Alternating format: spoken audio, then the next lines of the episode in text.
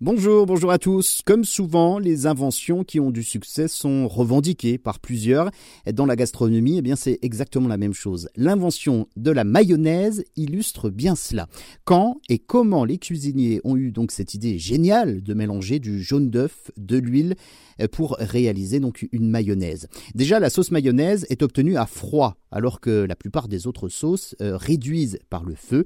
Le cuisinier Antonin Carême soutient au début du 19 siècle que la mayonnaise doit s'écrire magnonnaise avec un G et un N. Le critique Grimaud de la Reynière, lui, affirme que la célèbre sauce vient de bayonnaise avec un Y, lequel des deux a donc raison, un mystère qui n'a jamais été tranché, vous allez l'entendre. Première particularité, la magnonnaise avec un G et un N, venant donc du verbe manier, en rapport à la préparation, hein, puisqu'il faut battre donc longtemps pour faire monter la sauce.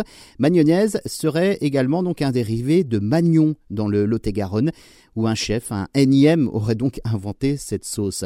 Mahonnaise, avec un H et un O, vient de Mahon, capitale de Minorque, dans les Baléares, en Espagne, où un cuisinier aurait lui aussi donc inventé cette sauce. Au fil des temps, mahonnaise serait donc devenue mayonnaise, avec un Y.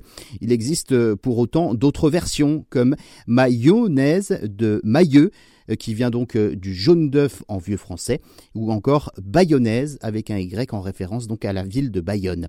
Énième explication, le général de Macaon aurait donc euh, découvert cette sauce grâce à son aide de camp originaire de Mayenne et l'aurait donc surnommée mayonnaise en référence donc à ses origines géographiques du département de l'ouest de la France. Bref, dans tout ça, eh bien, rien n'est sûr, seule certitude, la mayonnaise questionne encore aujourd'hui les historiens et les cuisiniers.